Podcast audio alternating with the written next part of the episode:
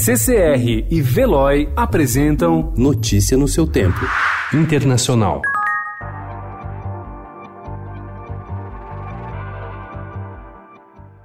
O incêndio que destruiu quase 200 casas na cidade portuária de Valparaíso na véspera de Natal foi intencional, disseram ontem as autoridades chilenas, depois que um vídeo circulou nas redes sociais mostrando o suposto autor entrando na área onde o fogo começou. Dezenas de pessoas que perderam seus lares passaram o Natal em abrigos.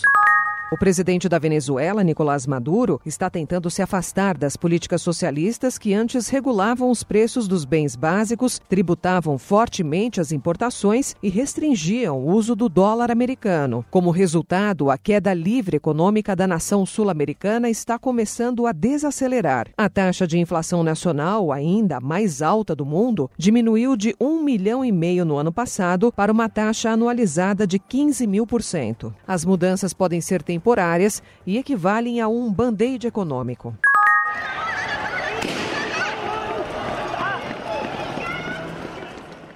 Protestos pró-democracia na véspera e no dia de Natal em Hong Kong foram marcados por confrontos entre a polícia e manifestantes. Uma autoridade da área de saúde informou que 25 pessoas ficaram feridas, entre elas um homem que caiu do segundo andar de um shopping enquanto fugia da polícia. Notícia no seu tempo. Oferecimento CCR e Veloy.